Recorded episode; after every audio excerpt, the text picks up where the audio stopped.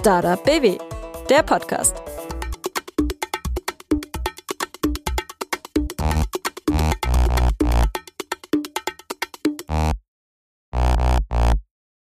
Hi, ich bin Dorothee und ihr hört den Podcast der Landeskampagne Startup BW 100 gute Gründe zum Gründen.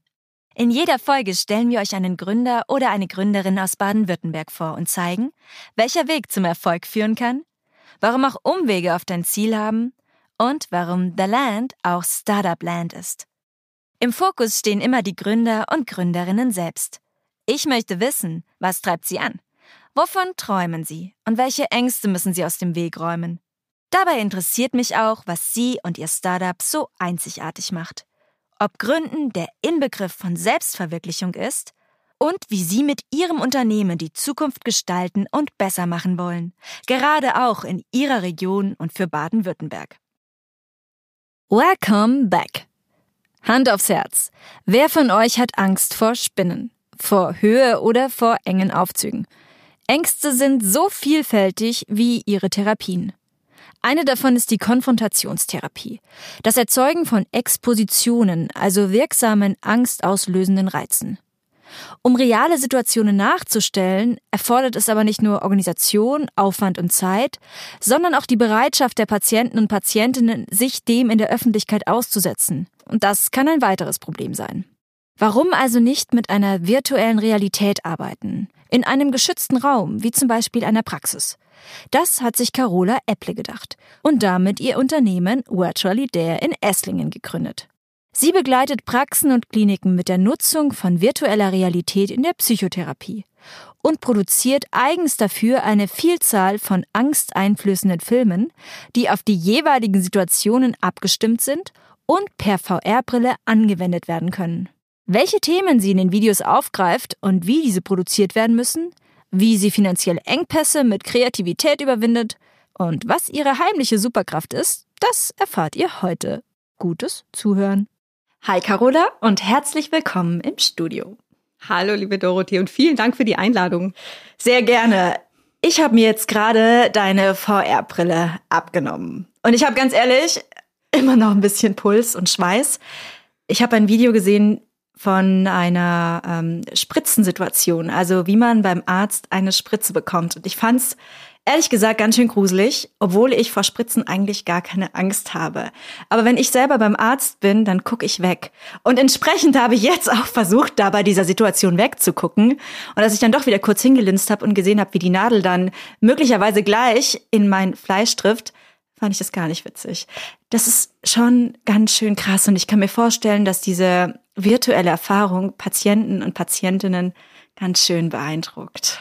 Absolut, ja. Also da bist du tatsächlich nicht alleine, sondern das ist ganz normal, das so zu empfinden, obwohl es ja wirklich nur ein paar Bits und Bytes eigentlich in so einer VR-Brille ja. sind, die aber dadurch, dass du rundum siehst, also wenn du wegguckst, siehst du ja immer noch die Arztpraxis. Du siehst dann zwar nicht mehr den Arm, aber du bist nicht weg und du siehst das in einem, in einem 3D-Eindruck und dadurch unterscheidet dein Gehirn nicht mehr zwischen Simulation und Realität. Und das, obwohl es nur eine visuelle Simulation ist. Und genau das kann man sich eben für die Psychotherapie zunutze machen. Das ist, ja, es ist ganz schön krass. Was sind denn, was sind denn so deine persönlichen Ängste? Welche Videos triggern dich am meisten? Also wir sind ja ein Familienunternehmen. Also das heißt, mein, mein Mann und auch, auch mein Vater tatsächlich äh, wirken auch mit in diesen VR-Videos. Und der Arzt, den du gesehen hast, das ist tatsächlich auch mein Vater.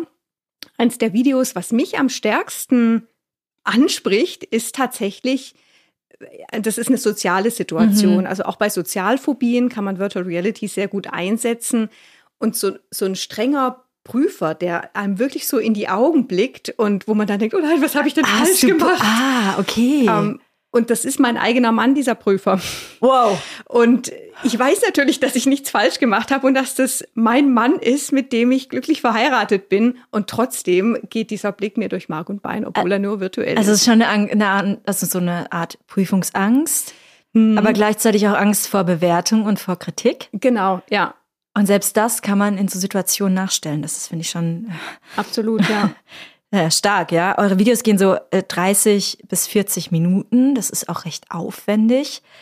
Was sind denn so die häufigsten Ängste, die ihr thematisiert?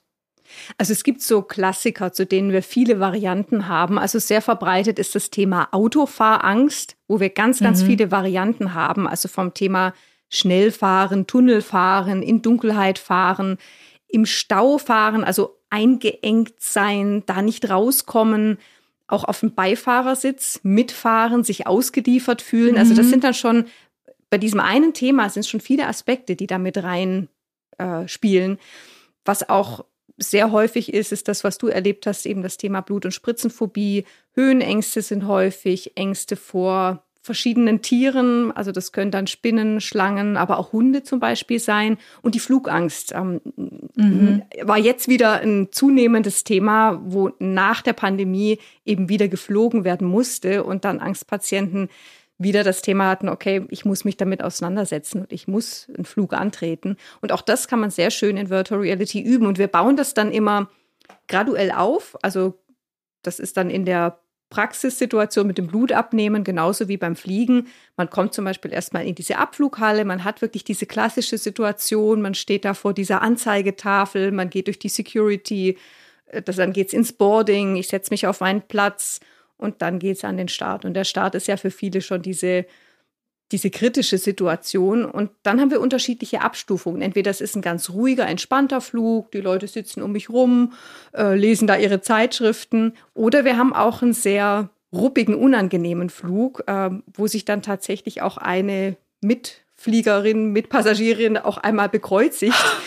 Ähm, und das löst dann auch die, auch die Reaktionen natürlich der, der, der Mitfliegenden, äh, lösen dann natürlich auch Reaktionen aus. Das löst bei mir jetzt schon eine Reaktion aus, wenn du nur drüber sprichst. Also ich bin, ich bin keine Flugliebhaberin. Ich, ich kann fliegen, aber Spaß macht's mir keinen. Aber wenn du schon so drüber redest und ich mir vorstelle, wie ich mich da reinversetze und das dann noch über die Brille sehe, also bei mir würde das Ganze außerordentlich gut funktionieren, glaube ich. Ja, für uns ist aber ganz wichtig, dass die Therapeutin oder der Therapeut das Ganze anleitet. Also das ist eine Virtual Reality Mediathek für Psychotherapeutinnen und Therapeuten. Das ist kein kein, äh, ich sage mal, keine Selbstbedienungs-App, die für Patienten an sich funktioniert, sondern ein Therapeut würde mit dir erstmal besprechen, worin genau besteht deine Angst? Was ist das, das am wenigsten Schlimmste oder das gar nicht mehr Vorstellbare, was dir im Zusammenhang mit Fliegen zum Beispiel passieren kann? Und der Therapeut, die Therapeutin würden sich dann schrittweise mit dir da hocharbeiten. Und Virtual Reality ist dann ein Baustein in diesem Therapieverlauf. Und das kann eben ein ganz, ganz toller, zielgerichteter, zeitsparender Zwischenschritt sein auf dem Weg in die echte Realität. Gerade mhm. bei Situationen wie das mit dem Fliegen zum Beispiel, das kann man ja in einer normalen Therapiesituation, das kann man ja gar nicht machen. Also wer bezahlt denn das Flugticket? Äh, da sagt die Krankenkasse, nein, danke. Ähm, aber ich kann mir vorstellen, dass die Ängste so super individuell sind. Also das Flugangst ist jetzt der Überbegriff, aber jeder hat beim Fliegen vor was anderem Angst. Heißt es dann, man muss ganz, ganz viele spezifische Videos produzieren? Oder ja. deckt ihr da einfach die größte Schnittmenge ab? Also sowohl als auch. Ähm, wir haben jetzt mit über 420 VR-Videos tatsächlich schon die größte Mediathek dieser Art in ganz Europa aufgebaut in den letzten zwei, zweieinhalb Jahren. Wie hast du das, gesagt, Netflix für Psychotherapeuten? Ja, Netflix für Psychotherapeuten. genau, das Ganze ist nämlich ein Streaming-Modell. Also diese Mediathek ist sehr, sehr groß. Die kann man nicht einfach so leicht irgendwo abspeichern und mitnehmen. Deswegen Streaming. Und es ist ein Abo-Modell. Deswegen ist es tatsächlich wie Netflix für Psychotherapeuten. genau. Ja, und die, die Stärke unserer Mediathek liegt tatsächlich darin, dass sie so, dass sie so differenziert ist. Ähm, und es ist tatsächlich, wie du sagst, Ängste sind individuell. Deswegen braucht es diese Abstufungen. Und wir erweitern die Mediathek auch ständig weiter. Also wir arbeiten sehr eng mit unseren Usern zusammen und die kommen auch ständig mit neuen Vorschlägen und Wünschen, was sie noch gerne in der Mediathek sehen würden. Und wir schauen dann immer, manchmal sind es Dinge, die ganz einfach zu produzieren sind, vielleicht sehr exotisch sind. Wir haben zum Beispiel mal Regenwürmer in einer Zoohandlung gekauft und dann mit diesen Regenwürmern mhm. gedreht, weil das eben auch eine Angst ist. Oder wir waren auf einer Schneckenfarm auf der Schwäbischen Alb und haben dort Schnecken gedreht. Da geht es um die Angst, auf die Schnecken draufzutreten. Das ist jetzt sicher nicht Klingt sehr verbreitet. Skurril, ja, aber es ist trotzdem ja, eine Angst. Ja. ja, aber wenn dann jemand wegen dieser Angst nicht mehr in seinen Garten geht, nicht mehr in den Wald geht, wirklich eingeengt ist, eingeschränkt in seiner persönlichen Freiheit, dann ist es tatsächlich ein großes Thema, diese Angst auch mit Virtual Reality zu überwinden. Aber es gibt ja jetzt relativ wenig Menschen, die wahrscheinlich Angst davor haben, auf eine Schnecke zu treten. Und trotzdem bedarf es dann ein eigenes Video. Wie rechnet sich das denn, wenn das auf dieses Video dann speziell wahrscheinlich nicht so oft zugegriffen wird wie auf die Flugangst? Oder gleicht sich das einfach aus? Ja, das gleicht sich tatsächlich aus. Also wir, wir schauen natürlich, dass wir hauptsächlich die Anwendungsfälle abdecken, die wirklich häufig sind. Und da differenzieren wir dann einfach noch mal weiter. Und ähm, die wichtigsten Themen haben wir tatsächlich schon in der Mediathek, aber es gibt noch so, so viel, was wir, was, wo wir weitermachen wollen. Also da geht es dann zum Beispiel um das Thema MRT, also in, in der Röhre, mhm, diese, diese dann hauptsächlich dieses Rauschen auch, gehen, genau, dieses Geräusch, die, die Platzangst. Ähm, zum Thema Zahnarzt haben wir noch einiges oh, offen. Also ja, und da gilt es dann immer rauszufinden, was ist genau der angstauslösende Trigger? Und da, da bauen wir auf Forschungsergebnissen äh, zum einen auf und zum anderen eben auf den, auf den Erfahrungen unserer Kunden aus der Praxis. Also beim Zahnarzt wäre es so, zum einen so dieses, ich liege auf diesem Stuhl und bin ausgeliefert, mhm. ich kann da nicht weg. Die Gerüche sind es zum Teil auch, die kann man jetzt visuell nicht herstellen, das können aber die Therapeuten in der Therapiestunde ergänzen. Also man kann dann zum Beispiel eine Flasche Desinfektionsmittel aufmachen und äh, diesen Geruch mit dazu ergänzen. Das hilft auch oft sehr gut, würde auch bei der Blut- und Spritzenphobie gut funktionieren. Also es kann dieses ausgeliefert sein, äh, dieses Gefühl von ausgeliefert sein, also das visuelle Gefühl. Es kann aber auch, es können auch Stichworte des Zahnarztes sein. Also so dieses, ich muss jetzt gleich mal bohren. Es tut oder nur ein bisschen sieht, weh oder, oder das sieht nicht so gut weh. aus. Ja, ja, okay. Also das ist dann ganz, ganz wichtig, solche, solche Stichworte dann, ja. und mhm. Schlagworte dann auch im Video wiederzugeben. Ja.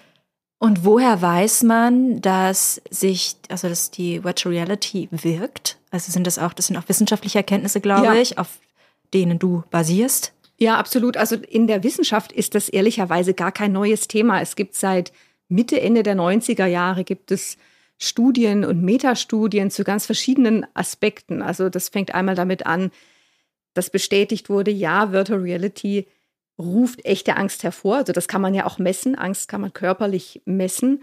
Ähm, das lässt sich sehr, sehr schön zeigen. Gibt es sogar eine Angstskala?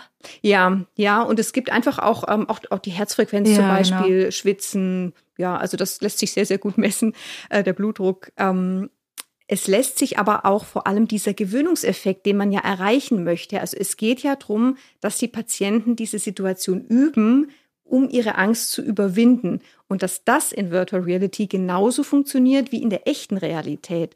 Das konnte man eben auch in Studien sehr schön nachweisen. Ja, und da wirkt VR sogar als, als alleiniger Stimulus. Also das wirkt an sich und es wirkt auch nachhaltig. Es lässt sich übertragen auf die echte Welt diese Lernerfahrung. Ja, das, ich glaube ich glaub sofort. du bist jetzt aber selber, du bist keine Psychotherapeutin, sondern du bist Medienwissenschaftlerin, ne? Ja, genau. Da gibt es jetzt die Schnittmenge dazu, aber wie kam es zu der Idee überhaupt? Ja, also ich habe an der, ich habe selber zum Thema Virtual Reality geforscht an der TU München. Ich habe eine eigene empirische Studie gemacht. Das war im Rahmen von meinem MBA, also meinem zweiten Studium. Und ähm, ich war da so beeindruckt davon, wie stark Virtual Reality emotionalisiert und wie stark das wirklich Gefühle hervorruft, dass ich danach angefangen habe, selber zu experimentieren mit VR und mit meinem Mann zusammen und meine Schwester, die ist Psychotherapeutin in Stuttgart und die sagte dann, sowas brauche ich für meine Angstpatienten, das würde ich brauchen. Und dann haben wir angefangen zu schauen, gibt es dazu schon Studien, gibt es dazu schon was am Markt? Und dann haben wir gesehen, okay, mit Studien ist es sehr, sehr gut belegt, es gibt auch die offizielle S3-Leitlinie zur Behandlung von Angststörungen, also wo wirklich zusammengefasst ist, was so State-of-the-Art Behandlungsleitlinien sind. Auch da wird VR erwähnt. Es steht dann nur meistens noch drin in solchen Leitlinien, dass VR noch ein recht komplexes und teures und nicht überall verfügbares Therapietool ist.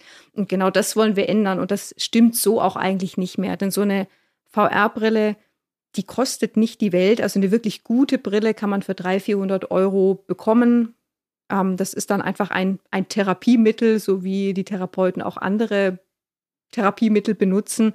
Und ähm, es, unser System ist tatsächlich so gemacht, dass es, es ist eine App, die kann ich starten, so wie ich YouTube starten würde. Ich suche mir dann das passende Video aus. Das ist Plug and Play letzten Endes. Also da muss ich technisch überhaupt keine Vorkenntnisse mitbringen. Und uns ist auch gut bewusst, dass unsere Kundinnen und Kunden sind die haben Psychologie studiert, aus gutem Grund. Die haben nicht Informatik studiert, weil sie mit Menschen arbeiten möchten. Und das ist auch vollkommen in Ordnung. Die müssen dazu kein IT- oder VR-Spezialist werden, sondern das ist bewusst so gemacht, dass sie damit sehr, sehr einfach arbeiten können und auch nach, nach kürzester Einarbeitungszeit wirklich mit den Patienten loslegen können. Wie kommen die an die Brillen? Besorgen die sich die selbst? Die können sie sich entweder, manche können, besorgen sie sich selber oder sie haben vielleicht zu Hause schon eine, weil die Tochter VR-Games spielt oder weil sie selber vielleicht mal aus irgendeinem Grund. So, Schatz, ich brauche die jetzt. Ich lerne mir die mal kurz aus für genau. meine nächsten 370 Patienten. Absolut. Genau, also man kann sie sich in der Familie teilen. Wir haben aber auch eine Kooperation mit einem, mit einem Hardware-Anbieter, wo, wo die Kunden dann bei uns alles aus einer Hand bekommen. Also die bekommen die Hardware, die sie natürlich brauchen und äh, sie bekommen von uns die Inhalte. Weil ohne die passenden Inhalte funktioniert es natürlich auch nicht. Aber es klingt eigentlich sehr simpel. Du hast die Brille, du hast die Inhalte, ja. die sind da drauf geschaltet, die sind programmiert, vorprogrammiert, du ziehst die Brille auf und dann kannst du starten. Ja, also im Endeffekt ist es auch so simpel, damit unsere Kunden wirklich auch ein gutes Gefühl haben und, und dann wirklich auch äh, die, das Selbstvertrauen mitbringen, mit ihren Patienten damit zu arbeiten, ähm, geben wir denen auch noch eine Grundlagenschulung mit. Mhm. Also wir erklären die, die wissenschaftlichen Grundlagen, über die wir jetzt ja auch gerade gesprochen haben. Das ist natürlich wichtig, dass auch die TherapeutInnen das, das Wissen, das ihren Patienten weitergeben können. Warum machen wir das genau? Mit welchem Therapieziel machen wir das? Und dann aber auch, wie können sie die Patienten bestmöglich begleiten, sodass diese, diese Immersion nennt sich das, so dieses, ich fühle mich, als wäre ich tatsächlich da, was du auch erlebt hast, dass das wirklich gut gelingt. Das, da kann man als in der therapeutischen Begleitung kann man da auch noch einiges dafür tun. Und das zeigen wir denen. Innerhalb von einem halben Tag sind die dann aber, wissen die wirklich alles und sind die VR-fit. Und ähm, da, da legen wir aber viel Wert drauf, mhm. weil viele Therapeutinnen und Therapeuten haben davon noch nichts gehört. Die haben es vielleicht, haben mal eine Studie gelesen oder haben es mal im Studium so gehört, dass es das gibt, aber sie haben keine eigene Erfahrung damit. Mhm. Und da wollen wir wirklich auch und müssen wir auch aufklären und ja, wollen letzten Endes erreichen, dass das ein selbstverständliches Therapietool auch wird, weil wie du sagst, es ist am Ende total einfach und es spart so viel Zeit und das ist in der Psychotherapie ein wichtiges Gut. Also die, ich sag mal, Ressource Psychotherapeutin ist, ist eine knappe. Also es gibt lange Wartezeiten. Mhm. Also es sind mindestens vier Monate Wartezeit, zum Teil ein Vor Jahr. Für die, für die Kassenzulassungen, ne? Ja, genau, mhm. ja. Also wenn ich eine, eine Kassen, krankenkassenfinanzierte äh, Angstbehandlung machen möchte, dann warte ich da sehr, sehr lange drauf. Und das Problem ist, wenn ich lange warten muss, dann verschlimmern sich die Symptome in der Regel. Also das Vermeidungsverhalten wird stärker. Und eine Angst, die am Anfang noch relativ simpel strukturiert war, sage ich mal, zu der kommen dann weitere Ängste dazu. Und das ist nicht günstig für einen Therapieverlauf. Und dann dauert eine Therapie am Ende viel länger, der Leidensdruck wird viel größer, äh, PatientInnen werden arbeitsunfähig zum Beispiel. Und da kann man einfach, wenn man sich jetzt vorstellt, dass so eine Therapeutin, ein Therapeut, die müssen, wenn sie solche Übungen draußen machen würden, wie Autofahren zum Beispiel, dann müssen die auch erstmal gucken, wo finde ich denn jetzt gerade eine Baustelle? Möchte ich mich mit dem Patienten wirklich ins Auto setzen, wenn ich weiß, der kriegt gleich eine Panikattacke. Ähm, okay, der hat jetzt Angst vorm Fahren in der Dunkelheit, dann müsste ich mich mit dem abends treffen oder frühmorgens. Passt das denn?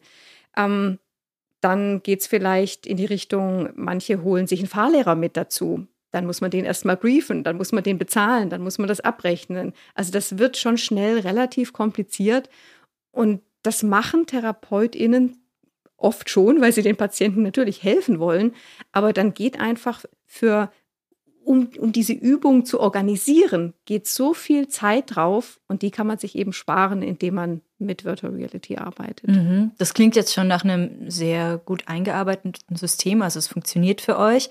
Aber ich kann mir vorstellen, von den ersten Tests, die du irgendwie mit deinem Mann durchgeführt hast, mit deiner Schwester in der Praxis, bis heute ist einiges an Arbeit geflossen. Und ja. vor allem, du hast gesagt, du hast ihr Pilotstudien gemacht. Ja. Wie habt ihr, wie seid ihr das denn angegangen, das Ganze zu testen, wie das funktionieren könnte? Ja, also wir haben im Herbst 2019 haben wir einen kostenlosen Test angeboten für Therapeutinnen und Therapeuten. Wir haben denen kostenlos eine Brille zur Verfügung gestellt und haben einfach gefragt, wer hätte mal Lust, das auszuprobieren. Wir hatten damals 20, 30 VR-Videos erst gemacht und ich weiß noch, das war ein ein PDF mit klickbaren Links.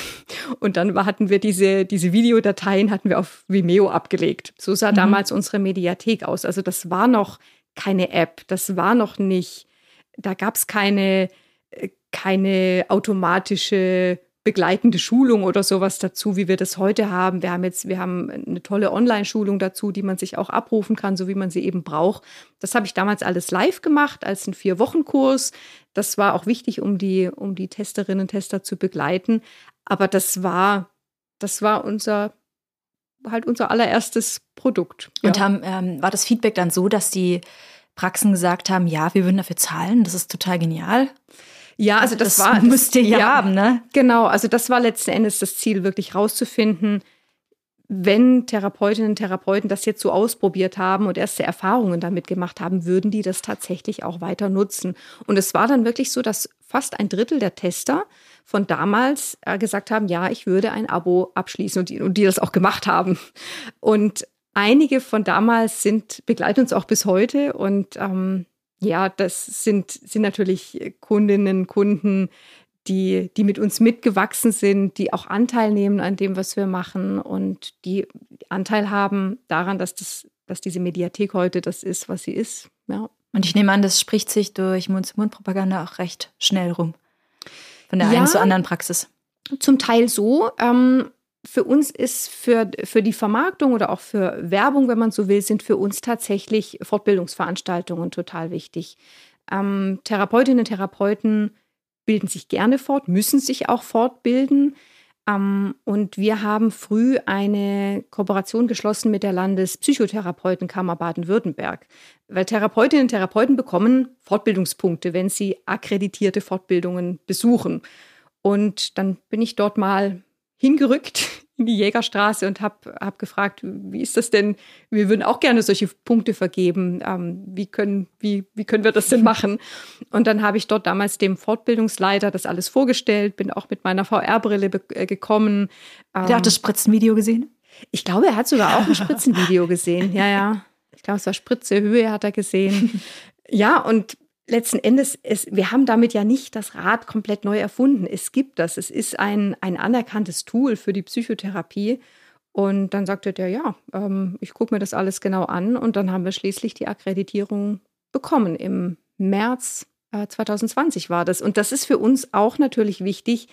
Wir, wir basieren das Ganze auf Forschung, auf Wissenschaft.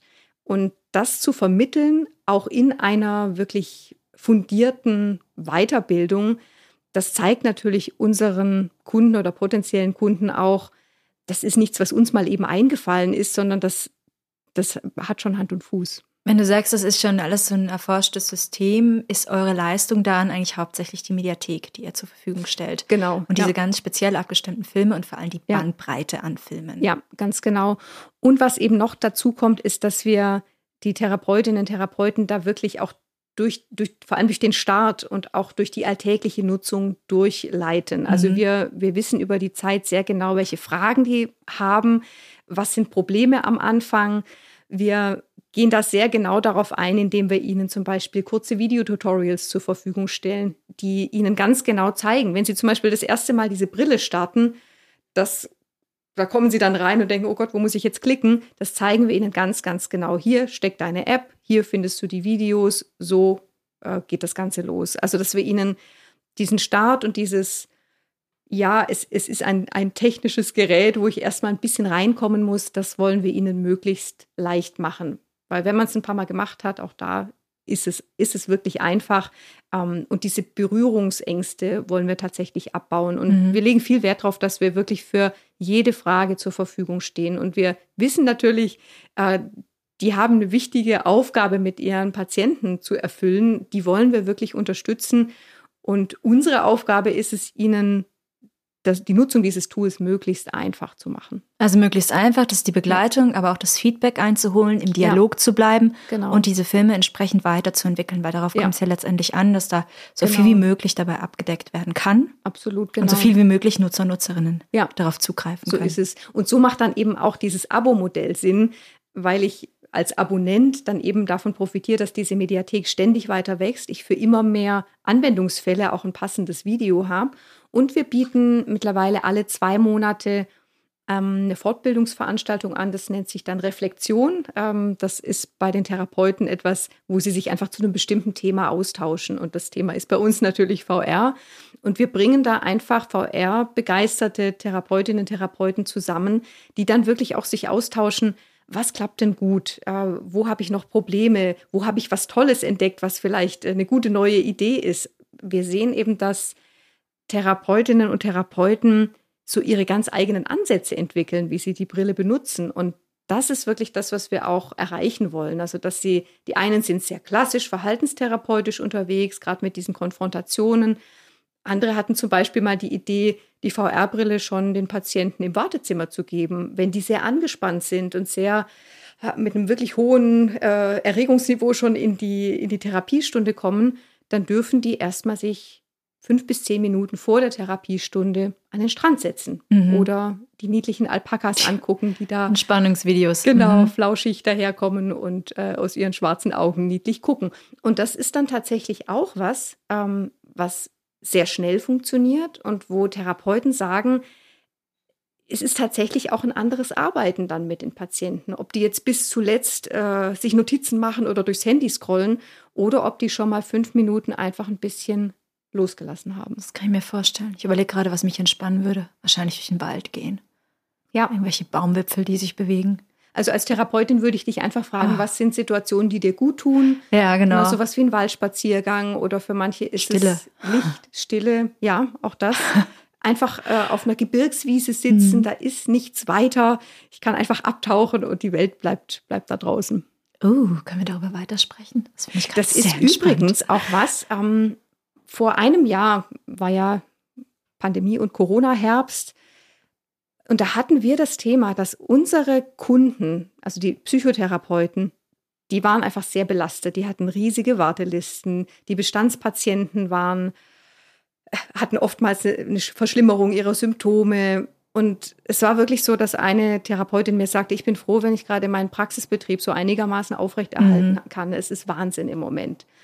Und natürlich konnte, konnten wir mit Virtual Reality da helfen, unseren bestehenden Kunden, aber Neukunden zu gewinnen, war für uns wahnsinnig schwierig, weil die alle gesagt haben, ich habe nicht den halben Tag Zeit, mich damit jetzt zu beschäftigen. Mhm.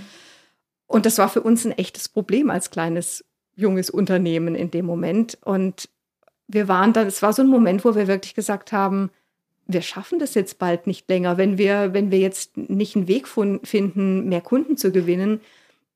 Ich habe mich schon nach, nach Stellen umgeschaut. Aha, da sind wir schon beim Thema Geld, ne? Ja, absolut. Ähm, ohne neue Kunden können wir keine Gelder nicht. bezahlen und unsere laufenden Kosten nicht begleichen. Ganz einfach. Vielleicht gehen wir ganz kurz nochmal zum Thema wir. Wer sind wir im Moment oder wer seid ihr im ja, Moment? Also wir sind vier feste Personen im Team. Das bin einmal ich, das ist die äh, Kim, die bei uns ähm, das Thema Kundenservice, Kundensupport, auch Produktentwicklung macht. Also gerade diese Erklärvideos, wie, wie kommt ein Kunde überhaupt rein, wie ja, wird er genau. betreut, was bekommt er alles zu sehen, Handbücher. bevor er startet. Ja, so ähnlich. Manuale würden Therapeuten sagen, aber in digital. Bei uns ja. ist alles digital.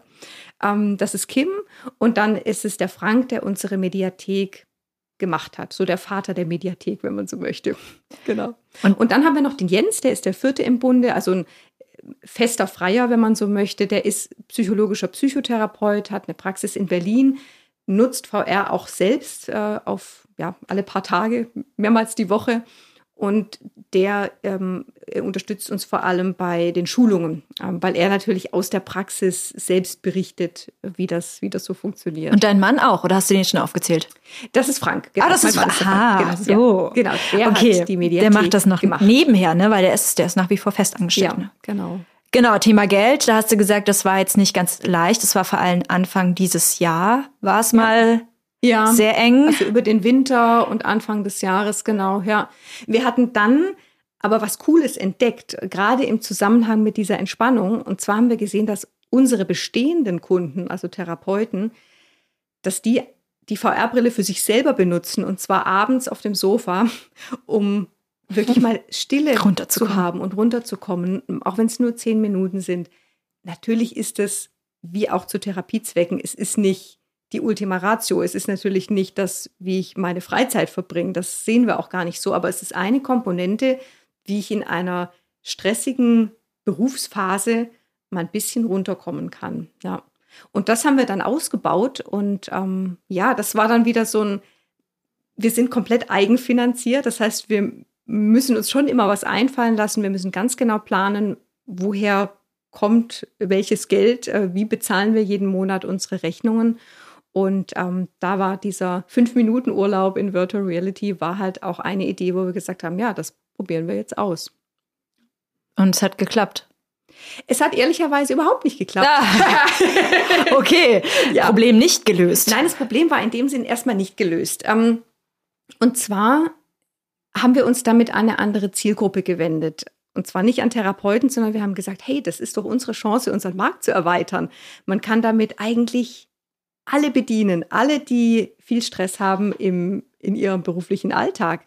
Und genau dieses alle bedienen war eben nicht konkret genug ja, definiert. Ja. Also wir haben das dann zwar wirklich, wir haben dazu ein Produkt aufgebaut, wir haben das auch noch mit Meditationen unterstützt, also wir haben da wirklich viel Herzblut reingesteckt, aber haben dann gemerkt, ja, man kann das auch fürs betriebliche Gesundheitsmanagement einsetzen. Da gibt es ganz, ganz viele Ideen, aber wir als kleines Team schaffen das nicht. Und so sind wir letzten Endes doch bei den Psychotherapeutinnen ge geblieben, weil das für uns den Vorteil hat, die sind, wir kennen die sehr genau, wir wissen, was ihr Problem ist oder ihre Probleme sind. Wir können sie sehr genau ansprechen.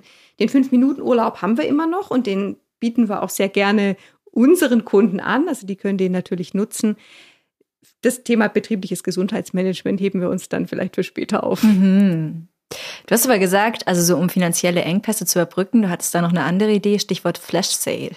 Ja, genau. Das fand also, ich ganz clever. Ja, das war tatsächlich auch so eine Situation, wo wir ja, wo einfach das Konto leer gewesen ist. Und ähm, ja, wir hatten da, also wir konnten uns soweit aus eigenen Mitteln das Unternehmen aufbauen. Wir konnten aber nicht Engpässe überbrücken und wir konnten schon gar nicht wachsen. Und ja, ein, eine Idee, um, um so einen Engpass mal zu überbrücken, war, war mal ein Flash Sale. Also da haben wir für 48 Stunden einfach ein ganz besonderes, unschlagbares Angebot gemacht. Das hat super funktioniert und wir hatten dann einfach auch schon das Glück, dass wir erste Jahresabo-Kunden hatten, deren Abos sich verlängert hatten. Und da haben wir dann wirklich gesehen, was, was heißt auch Treue unserer Kunden und was, wie schätzen sie auch unser Produkt, weil ein Großteil der ersten Jahresabonnenten hatten dann in dem Moment auch glücklicherweise ihre Abos verlängert. Und das war dann für uns wirklich ein, auch ein schönes Gefühl zu sehen, die haben uns in dem Moment, die haben verlängert und sie haben uns in dem Moment auch noch aus einer, aus einer misslichen Lage geholfen. Gerettet, ja. Und jetzt aber, also um auch, auch um weiterzuwachsen, denke ich, ähm, müsst ihr investieren. Ja. Und habt jetzt gerade Pre-Seed beantragt und bewilligt bekommen, hast du erzählt. Ja. Herzlichen Glückwunsch. Dankeschön. Und zusammen mit einem Darlehen von der L-Bank und einem privaten Investor ist jetzt so die erste Finanzierungsrunde gesichert. Ganz genau, ja. Ein riesiger Meilenstein uh, für uns. Ja. Also wir haben jetzt wirklich gerade allen den ganzen Papierkram, sage ich mal, durch. Und äh, das ist für uns ein ganz, ganz großer Meilenstein. Also wir haben dann tatsächlich auch genau gesehen, wofür brauchen wir dieses Geld und genau mit dem Ziel sind wir dann auch losmarschiert. Was waren, was sind da so die höchsten Ausgaben? Wofür braucht ihr das? Das sind zwei Punkte vor allem. Also zum einen haben wir ja ein Produkt, was da ist, was funktioniert, für das wir auch tolle Kunden haben. Ich meine, die Uniklinik Frankfurt ist ein, ein Kunde, der schon verlängert hat. Also das ist ja. richtig, richtig toll. Die nutzen unsere Mediathek für ihre Angst, Angstambulanz. Also das äh, darf man. Das sind Referenz ist aber auch ziemlich ja, gut. Hallo. Ja, natürlich, ja. Ähm, und wir haben halt als kleines Team einfach nicht die Kapazitäten, das wirklich das wirklich großflächig nach draußen zu Auszubauen, bringen. ja. Ja, und mhm. das ist so der, der wichtigste Punkt, zu sagen, ein Produkt, was da ist, was funktioniert, zu skalieren, wie man so schön sagt. Genau. Und das Zweite ist tatsächlich, die App noch ein Stück weit zu verbessern. Da geht es darum, die Videoqualität nochmal realistischer zu machen. Da geht es aber auch darum, nochmal ein paar zusätzliche Funktionen einzuführen, von denen wir einfach wissen, dass unsere Kundinnen und Kunden sie haben möchten. Und ja, wir erfinden damit das Produkt jetzt nicht neu, aber wir machen es einfach noch besser und noch, passen es noch besser an den therapeutischen Alltag an. Der Investor oder Investorin, die ihr gefunden habt, ähm, war das einfach? Gab es da schon jemanden, der vorher im Gespräch war oder musstet ihr da ganz von vorne anfangen?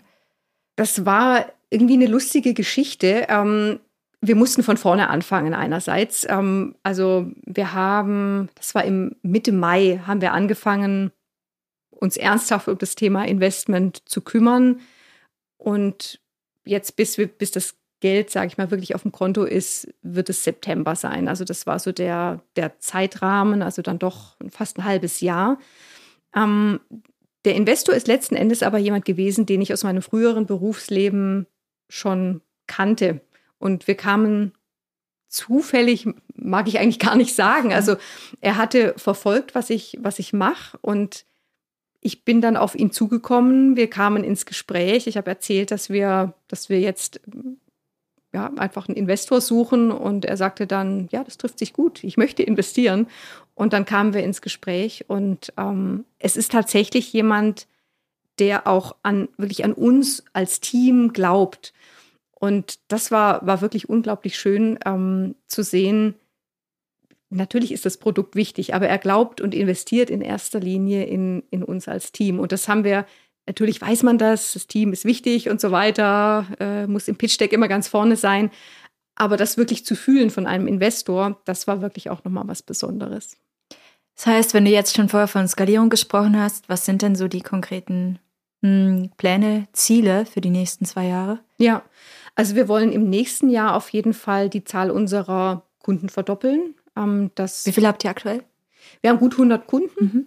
Also das sind zu einem großen Teil sind es psychotherapeutische Praxen, also Einzel- oder Gemeinschaftspraxen. Das sind aber eben auch Kliniken, Institutsambulanzen, Ausbildungsinstitute, wo also PsychotherapeutInnen in Ausbildung sind, die dann gleich lernen, wie sie die VR-Brille eben in ihrem späteren Alltag nutzen können. Also auch das decken wir mit ab. Genau. Ja, also Kunden, Anzahl der Kunden auf jeden Fall verdoppeln.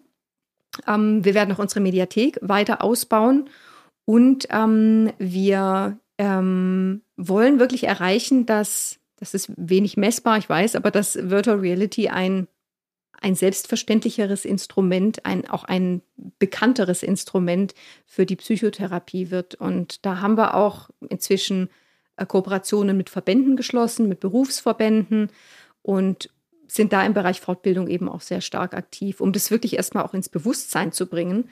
Und wir schauen dann immer, dass, dass diese Therapeutinnen und Therapeuten möglichst einfach eine Berührung mit dieser VR-Brille bekommen. Also, dass sie wie du vorher eine Brille mal in die Hand nehmen und auf die Nase vor allem mhm. bekommen, um dann wirklich mal selber zu erleben, wie denn das ist und sich vorstellen können, wie sie damit arbeiten können. Ja, ich, man kann sich kaum vorstellen, auch wenn ich die Erfahrung jetzt vorher schon irgendwann mal gemacht hatte. Ich bin immer wieder total geflasht. Ja, ja. Boah. Ja, was für uns da total wichtig ist, ist, dass wir so ein Testpaket zur Verfügung stellen. Also unsere äh, also interessierte TherapeutInnen können bei uns ein, ein Testpaket ordern, ähm, sodass sie zu Hause in ihrem Büro, in ihrer Praxis, in ihrer Klinik für einige Tage diese Brille ausprobieren können. Und das ist dann ja unter Echtbedingungen, also mit ihrem WLAN. Die können das ihren Kollegen zeigen, die können die ganze Mediathek hoch und runter testen. Und das ist wirklich wichtig, dass wir sie da, dass sie das erfahren können. Sie müssen nicht die Katze im Sack kaufen. Äh, und wir begleiten sie auch durch diesen Test und zeigen ihnen wirklich, was damit alles möglich ist. Was mich noch interessieren würde, ist euer Preismodell und wie ihr das entwickelt habt. Ich meine, das ist ja auch, woher nimmt man da die Referenz zum Beispiel? Ja, also beim Preismodell, also es ist im Moment so, dass, dass wir ausschließlich Jahresabos anbieten. Ähm, und zwar deswegen, weil wir sagen, es braucht schon auch ein gewisses Commitment. Also zu sagen, ich gebe mir jetzt eine gewisse Zeit, um dieses Tool auch mal wirklich auszuprobieren in meiner Praxis. Und das mir zu eigen zu machen, sag ich mal. Ähm, das kostet, wenn man das jetzt so bucht, 790 Euro für eine Praxis und 950 Euro für eine Klinik für einen Arbeitsplatz, also einen Im Arbeitsplatz im Jahr, genau. Mhm. Es ist ein Jahresabo. Ähm, der Arbeitsplatz wäre dann eine VR-Brille und ein begleitendes äh, Device, also wie ein, ähm, die Therapeuten wollen ja auch sehen, was die Patienten sehen. Also die können dann auf einem Zweitgerät, ähm, auf dem PC, auf dem Laptop, auf dem Tablet, können sie dann sehen, was in der Brille gerade abläuft. Also das ist ein Arbeitsplatz, eine VR-Brille und ein Zweitgerät. Genau. Und entsprechend können die das dann noch aufstocken, wenn sie mehr Arbeitsplatzlizenzen brauchen. Mhm. Genau, die Brille, wenn Sie sie so dazu buchen möchten über uns, äh, kostet 400 Euro einmalig. Da ist dann alles drauf, was Sie brauchen, schon alles vorinstalliert und Sie müssen es dann nur noch ins WLAN hängen. Wie haben sich die Preise da so, wie habt ihr die Preise festgelegt, entwickelt? Hm, da haben wir uns tatsächlich schon auch am Wettbewerb, an den anderen Marktteilnehmern orientiert. Es war nicht immer so, dass ein Abo-Modell so der Marktstandard war. Das hat sich aber in den letzten zwei Jahren tatsächlich so entwickelt, dass auch die anderen Marktteilnehmer Abo-Modelle verkaufen. Und auch da ist es so, auch die legen natürlich nach. Ähm, auch da ähm, kommen mehr und mehr Anwendungsmöglichkeiten mit dazu. Und dem haben wir uns dann tatsächlich auch, auch mit angepasst, ja. Jetzt momentan ähm, machst du viel von zu Hause aus wahrscheinlich noch oder wo produziert ihr die Filme? Das ist dann im Privatumfeld? Die produzieren wir überall. Also überall. zum Drehen sind mhm. wir natürlich überall unterwegs. Ähm, wir haben äh, wir haben auch Filme in die Strandvideos stammen aus Mexiko. Weil ihr da gerade in Urlaub wart. Das hat Kim gemacht. Kim ist dort unterwegs gewesen, genau. Kim hat schön am Strand äh, gefilmt. Aber die, die Post-Production machen wir hauptsächlich bei uns in unserem Homeoffice, in unserem eigenen Studio. Ähm, ich arbeite sonst aber auch sehr gerne in einem Esslinger Gründerverein ähm, bei der Makers League, wo wir einfach auch Büroräumlichkeiten nutzen können und wo es Austausch mit anderen Gründern gibt. Wie bist du da reingekommen? Hm, das, da gab es wahrscheinlich mal irgendwo einen Aushang oder sowas dazu oder vielleicht irgendwas Digitales. Ich weiß es war gar nicht. War kein Hexenwerk. Genau. Nee, es war überhaupt kein Hexenwerk. Also den Verein gibt es seit zwei Jahren. Der wird auch von der Stadt Esslingen als gründungsfreundlicher Kommune unterstützt. Und das ist ein ganz tolles lokales Netzwerk. Natürlich macht dort niemand das, was ich mache, ganz genau, oder das, was wir machen. Das ist ein ganz, ganz bunter Haufen von Gründerinnen und Gründern, ähm, aber man hat doch eben Themen, die, die einen verbinden. Und ja, abgesehen davon, dass man dort arbeiten kann, kann man sich immer mal wieder austauschen. Wer hat gerade einen guten Steuerberater oder wie funktioniert das eigentlich mit Social Media oder wie auch immer. Oder ob man jemanden sucht, der Filme schneidet zum Beispiel. Das ist einfach sehr, sehr schön, dass man wirklich um die Ecke nicht online, nicht virtuell, sondern echte Menschen um die Ecke hat. Äh, das heißt aber, das ist jetzt ähm, keine, keine Förderinstitution, wo ihr speziell auch euch Ratschläge holen könnt. Mhm. Es ist nicht so angelegt, nee. dass man dort wirklich beraten wird, sondern ihr macht das untereinander. Genau, aus. das ist ein selbstorganisierter Verein, wo wir dann immer mal wieder schauen, was sind Themen, die viele von uns interessieren und dann organisieren wir da was dazu. Genau. Ja. Um jetzt nochmal zum Thema Film zurückzukommen. Ich habe ähm, gelesen, was deine heimliche Superkraft ist. Du musstest jetzt lachen, weil es nichts damit zu tun hat, meinst du? Ich finde aber schon, weil das ist auch meine heimliche Superkraft. Äh, erzähl uns mal, was, was das bei dir ist. Ja, Synchronstimmen in Filmen. Erraten. Ja, Synchronstimmen in Filmen erraten. Und ich bin dann immer ganz irritiert, wenn ich jemanden, wenn ich jemanden sehe, der normalerweise eine andere Synchronstimme hat oder ich erkenne die Stimme und das ist nicht die Person. Das macht mich ganz wahnsinnig. Ist das auch so deine Leidenschaft für Ton und Film, die jetzt ihre Rolle spielt? Ähm, für Ton und Film, das war es eigentlich gar nicht immer. Ich komme aus dem, ich komme aus der Medienindustrie. Ich habe 14 äh, Jahre in einem Zeitschriftenverlag gearbeitet. Also was mich immer fasziniert hat, war tatsächlich über Medienwelten zu erschaffen. Und ob das jetzt eine Zeitschrift ist, die äh, das Landleben abbildet oder den Motorsport ähm, oder ob das eben virtuelle Realität ist, wo ich äh, in fünf Minuten äh, Urlaub machen kann äh, als Waldspaziergang. Ähm, das hat mich immer fasziniert. Also wie, wie Medienwelten unsere Wahrnehmung und unser Erleben der Welt prägen können und Sinne beeinflussen. beeinflussen ja. Mhm. Ist Ton überhaupt ein Thema bei euren Videos? Jetzt habe ich es gerade gar nicht beachtet. Ja, auch. Eben. Doch, also es gibt Ton. Ähm, der, der visuelle Eindruck, es ist ein visuelles Medium in erster Linie, aber es kommt der begleitende Ton, der natürliche Sound, sage ich mal, der damals auch äh, geherrscht hat. Also bei diesem, äh, bei diesem Blutabnehmen-Video, da hörst du dann das, das Spritzenbesteck klappern oder der Arzt sagt mal irgendwas. Mm, mhm. Also man hört die ganz Stimmt. normalen Geräusche äh, oder wenn man durch eine Stadt fährt, hört man natürlich die Verkehrsgeräusche, genau. Ja, ich stelle mir schon vor, dass das wichtig ist, dass das auch noch eine Rolle spielt. Ja, und da kann man natürlich auch über, das kann man auch alles komplexer und komplizierter und perfekter machen, über 3D-Sound. Ähm, wir schauen aber immer ganz stark, wir vergessen nicht, wer unsere Kunden sind. Und man kann virtuelle Simulationen immer perfekter machen. Aber dann werden sie teurer, dann werden sie komplizierter und dann braucht es längere Zeit auch, sie anzuwenden und sie, sie sind dann nicht mehr so alltagstauglich. Mhm. Und da schauen wir wirklich ganz stark danach, dass wir die Balance halten zwischen möglichst einfach, aber natürlich auch möglichst wirksam. Und für uns ist Virtual Reality eben ein Zwischenschritt in der Therapie. Und da bleiben wir auch ganz stark dabei, dass wir nicht dieser Versuchung erliegen, die Simulation perfekt zu machen, weil das muss sie nicht sein. Das ist nicht ihre Rolle und das ist sogar kontraproduktiv. Ja, das glaube ich. Jetzt ähm, apropos Filme, jetzt komme ich nochmal zu deinen Kindern. Du hast zwei kleine Kinder. Das ist ja mal so ein sehr schönes, aber auch ein ähm, schwieriges Thema für viele Gründerinnen, in Vollzeit zu gründen, nebenher Kinder zu erziehen. Das ist wie bei jeder anderen Arbeitnehmerin auch. Was würdest du denn sagen? Was erleichtert euch den Alltag? Wie kommt ihr da so durch? Ja, also auf, auf der einen Seite könnte man sich vorstellen, dass wenn man ein Familienunternehmen ist, dass dann die Wege kurz sind. Ähm, mhm. aber auf der anderen Seite ist es auch oft nicht hilfreich, weil man sitzt am, am Esstisch und möchte nach dem Frühstück noch was besprechen und die Kinder haben schon wieder andere Pläne im Kopf. Ähm, also ob man jetzt ein Familienunternehmen ist oder nicht, das macht es nicht, nicht unbedingt einfacher, weil man sich ja eben auch die Familienarbeit dann auch noch aufteilt. Das heißt, wir, wenn wir beide äh, beruflich unterwegs sind für unser Startup, dann müssen wir uns entsprechend was anderes überlegen mit den Kindern. Ähm, auf der anderen Seite, wir haben am Anfang immer gesagt, wenn dieses Unternehmen mal erfolgreich wird, trotz der Kinder. trotz, ja, ja. So, es. Auf der anderen Seite ähm, haben wir dann auch gemerkt, wenn wir mit den Kindern zusammen sind, wir bauen uns wirklich ganz bewusste Familienzeiten ein, wo wir dann zusammen klettern gehen, wo wir zusammen auf der Schwäbischen Alb unterwegs sind.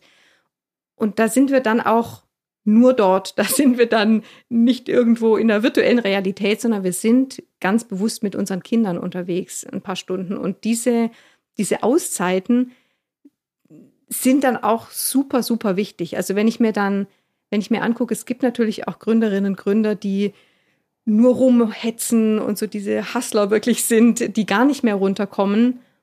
Das ist, finde ich, fast schon ein Nachteil, wenn man äh, gründet und keine Kinder hat, weil man, ja, weil man zu, zu sehr reinkommt. Also ich denke jetzt gerade an ein, an ein Kinderlied ähm, tatsächlich.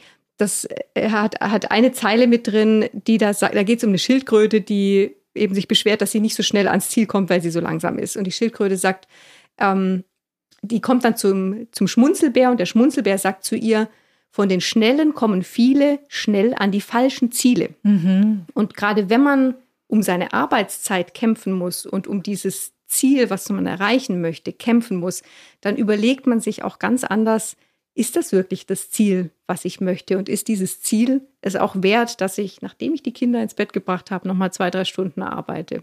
Also es hat immer seine zwei Seiten. Was würdest du denn sagen, hat sich jetzt ähm, am, am stärksten verändert im Vergleich zu deiner Festanstellung davor? Du warst in einem Verlag. Ja. Es war ein ganz geregelter Job, nehme ich an. Ja, genau. Ja, also ich so, habe im Verlag jetzt, und ja. in der Automobilindustrie gearbeitet das Gehalt kam monatlich aufs Konto. da musste ich mir. Apropos, zahlst du dir das jetzt selbst auch aus? Ich zahle Machst mir du dir das? ein Gehalt aus. Ja. ja, ja, auf jeden ist Fall. Ist es vergleichbar auch mit dem vorher? Es ist nicht, bisher noch nicht vergleichbar. Nein. Ähm, ich muss mir ein Gehalt ausbezahlen. Mhm. Ich muss ja von irgendwas leben und das hält einen auch wieder kreativ. Also ich muss auch schauen, woher, woher kommen unsere Gehälter und woher kommt das Geld für die sonstigen kosten. Und das, und das hat wiederum auch geholfen. Ähm, das wollen ja Investoren nachher auch sehen. Ja, genau. Die wollen ja schließlich auch sehen, äh, was ist da schon da und woher, welche Ideen sind da da, um, um Geld zu verdienen. Und das haben wir eben vorher auch schon zeigen können. Was ist noch anders? Ähm, es ist vor allem Freiheit und Verantwortung, würde ich sagen. Also ähm, es ist eine ganz andere Verantwortung. Ich hatte vorher auch Mitarbeiterverantwortung, Budgetverantwortung. Aber dieses wirklich, wenn, wenn ich es nicht entscheide, wenn wir als Team etwas nicht entscheiden, dann passiert es nicht. Und wir müssen wirklich gut gucken, warum treffen wir diese oder jene Entscheidung. Äh, es ist nicht ein, ein Kämpfen gegen irgendwelche Regeln im Unternehmen oder gegen irgendwelche Überzeugungen, die da vielleicht sind, sondern man muss es alles selbst machen letzten Endes. Und das ist einerseits natürlich, also das, das, es ist ein Fluch und ein Segen. Man, das ist was, was man wollen muss. Ähm, ich will es, weil ich wirklich weiß, was wir damit bewegen können. Und ich habe mal vor einiger Zeit einen Brief bekommen von einer jungen Patientin, die sich bei uns bedankt hat für diese Mediathek und für das, was sie da erleben konnte. Und die erzählt hat, dass sie jetzt wieder Urlaub mit ihrer Familie machen kann, dass sie auf eine Burg War steigen stark. konnte. Ja. Und dieser Brief, der hängt bei uns im Büro. Und das ist dann so was, wo man sagt, ja, genau deswegen machen wir das auch. Und Sie hätte ihre Angst vielleicht auch irgendwann anders überwunden, aber wir haben ihr dabei geholfen und deswegen ging es schneller und deswegen kann sie jetzt diesen Urlaub machen. Oh, schön. Das sind eigentlich schon total schöne Schlussworte. Du weißt genau, was du tust und bist, klingst ganz glücklich damit. Ja, also ja. Es, es ist immer, es, es ist, glaube ich, das Gründen würde ich sagen, ist das Beste, was man für die eigene, eigene, eigene Persönlichkeitsentwicklung ja. oder das eigene Wachstum machen kann weil man wirklich viel stärker, als ich das in einem Unternehmen getan habe, also in einem, in einem Konzern getan habe, hinterfragt, warum will ich das hier? Was ähm, vielleicht dazu ergänzend noch ist schon auch die Frage, du hast das Ganze jetzt kennengelernt, was glaubst du, könnte man an dem Gründungssystem jetzt speziell auch in, in Deutschland und Baden-Württemberg verbessern? Mm, also ich war erstmal, muss ich tatsächlich sagen, überrascht, wenn man mal guckt, was es alles schon gibt. Ähm, also ich war immer auch viel unterwegs und habe immer auch, auch international und über die TU München viel geguckt, was gibt es da für, ja, für, für Förderungen, für Geschichten. Und es gibt ja tatsächlich in, gerade in Baden-Württemberg, es gibt viel. Also diese, diese Förderung, die wir jetzt bekommen haben, das Startup BW Pre-Seed, ist eine großartige Sache. Und ähm, das gab es halt hier und anderswo nicht. Ähm, auch der, der Gründerverein direkt bei uns vor der Tür, das ist was, der ist halt da, wo ich ihn brauche, nämlich um die Ecke und äh, nicht irgendwo in, in, in, einer anderen Stadt, wo ich halt nicht hinkomme. Mhm. Was besser sein könnte, ähm, ja, das war jetzt, ich, mir kommt es gerade in den Kopf, weil es gerade gestern war. Ähm, gerade steuerlich, finde ich, könnte man, dürfte es noch ein paar Erleichterungen für Startups geben, ähm, wir haben jetzt gestern äh, die Lohnsteuer vom Konto abgezogen bekommen. Die zahlt man voll äh, von Anfang an. Mhm. Und wo es eh schon schwierig ist, ähm, Mitarbeiter einzustellen und sich die Gehälter zu bezahlen, ähm, dann auch noch die volle Lohnsteuer immer drauf zu haben. Tut ja, weh. machen wir mhm. natürlich und klar gibt es ja auch geht doch nicht anders, wenn die angestellt genau, sind. Ja. Es führt kein Weg ah. drum. Ähm, und es ist ja auch okay. Ähm, aber das ist sowas, wo ich mir denke, das, es wäre einfach, es, es würde eine Erleichterung mit sich bringen, wenn man da vielleicht für eine Anfangsphase finanzielle Erleichterungen ein bisschen dafür. erleichtert wäre. Ja, genau. das kann ich verstehen. Aber wenn es nur das ist, geht's ja eigentlich. Ja.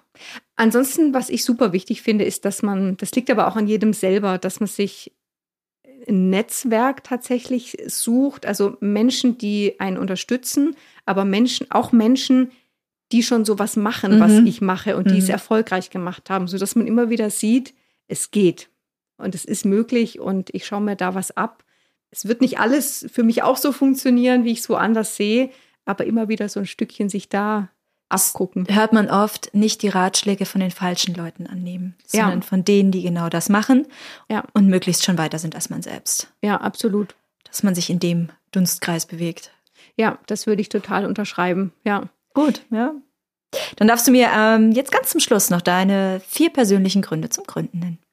Meine Gründe zum Gründen. Ähm, ich habe sie so im Lauf des Gesprächs, glaube ich, schon, schon untergebracht. Wahrscheinlich, ja. Also das eine ist tatsächlich so das Thema persönliches Wachstum. Ähm, Persönlichkeitsentwicklung, ne? Ja, ja genau. Also mhm. Gründen ist wirklich ein, eine Achterbahnfahrt mit, mit tollen Höhen und, und Tiefen.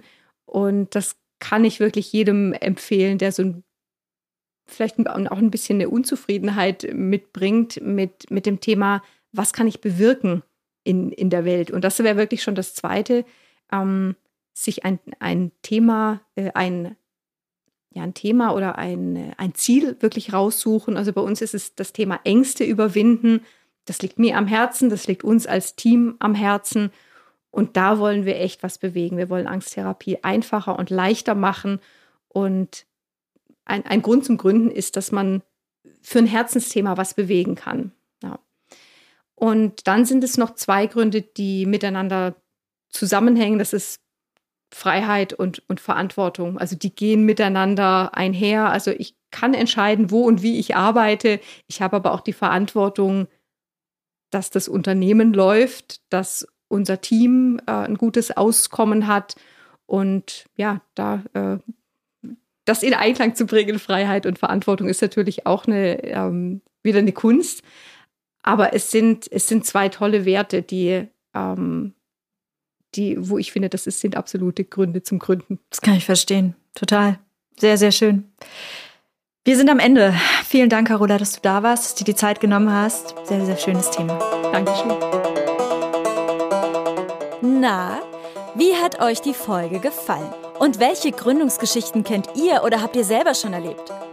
Schreibt uns eine Mail an podcast.startupbw.de und folgt uns auf den Podcast-Plattformen eures Vertrauens.